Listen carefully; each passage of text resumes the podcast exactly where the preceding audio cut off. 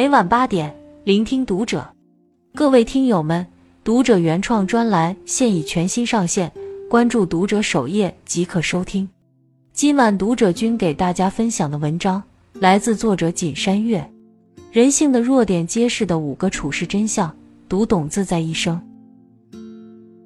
人际关系学大师戴尔·卡耐基在《人性的弱点》一书里讲过自己的一件糟心事。他请一位室内设计师给家做布艺装饰，最后一结账远超预算，可以说高的离谱。他硬着头皮付完钱，郁闷了好几天。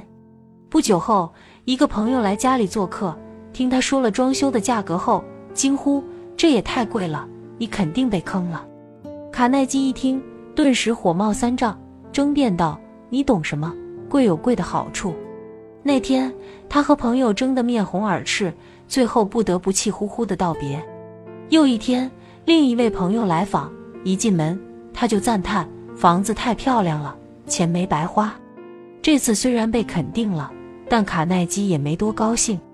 他坦诚地说：“整个过程中是我疏忽大意了，最后差点付不起装修费。”他承认自己被坑了，但在这位朋友的安慰中接纳了这件事，并与朋友度过了一个美好的下午。在书里，他借用富兰克林的话，感慨道：“不可以直接反驳别人，也不可以妄下断言。能说话是本能，会说话是本事。尤其在人际交往中，怎么把话说好，是每个人的必修课。如果你也想学好说话这门课，不妨看看卡耐基的人性的弱点，在理解人性的基础上，成为社交达人。第一是要不争，争论无赢家。”很多年前，卡耐基被英国罗斯爵士邀请参加宴会。席间，一位优雅的男士为了彰显才学，引用了一句某名著里的名言。卡耐基一听就知道这句话不是出自那本名著，便直言不讳地纠正了他。没想到，这位男士恼羞成怒，当众与卡耐基争论起来。而年轻气盛的卡耐基也不甘示弱，斩钉截铁地说。我发誓，这句话出自《哈姆雷特》。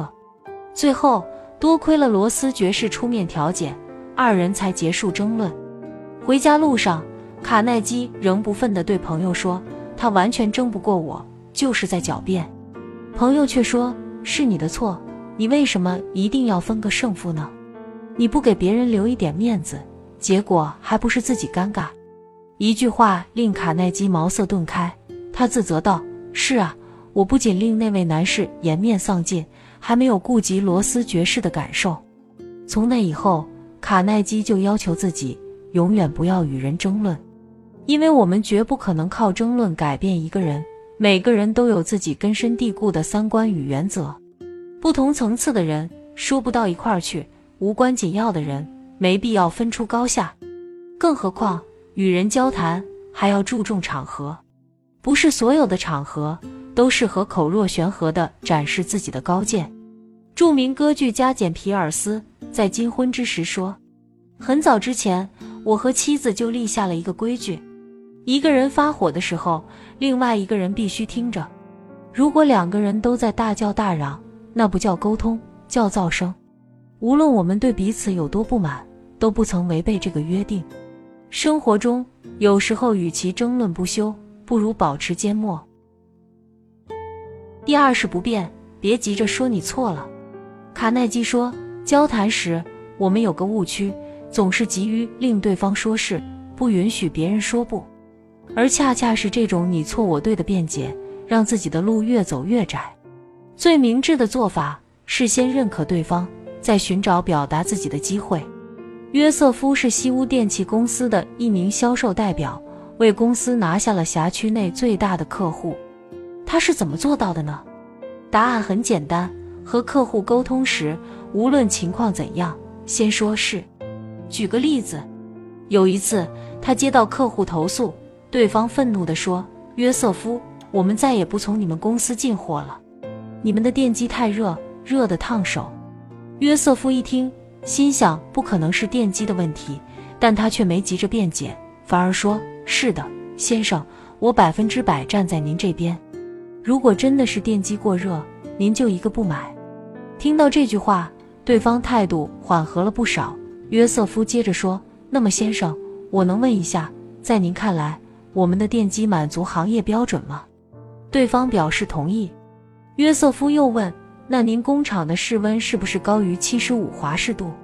对方忙说：“对的，我忽略工厂的室温了，不是你们电机的问题，是我们室温太高。”最终，客户不仅没有取消合作，还感谢约瑟夫及时发现了自己工厂的问题。大部分人听到客户质疑时，都会第一时间说自己没问题，肯定是别人出了错。可这样一来，只能令不满的客户更愤怒，反而不利于解决问题。心理学家奥弗斯特里说：“不是最难逾越的障碍。一旦否定了对方，自尊心会迫使他更加坚持己见。所以，当我们否定别人时，对方会在尊严的驱使下捍卫他的观点。”与你进行抗争。基于这种人性弱点，卡耐基告诉大家，交谈中最重要的是先抛出对方认同的观点，这不是退让，而是以退为进的谈话策略。第三是不急，着急的话慢说。俗话说：“君子慎言，贵人语迟。”急话缓说，能给自己留出时间，理清事情的脉络，组织好沟通的语言。在书里，卡耐基讲了洛克菲勒钢铁厂的一段往事。那年，工人要求钢铁厂涨薪，负责薪酬的一位管理者听后急坏了，生怕工人闹事。开会时，他口不择言地说：“涨薪不可能，你们要是再闹，就等着吃拳头吧。”没想到这句话激起群愤，工人们不仅罢工停产，还砸毁了工厂设备，闹到需要政府出面干预的地步。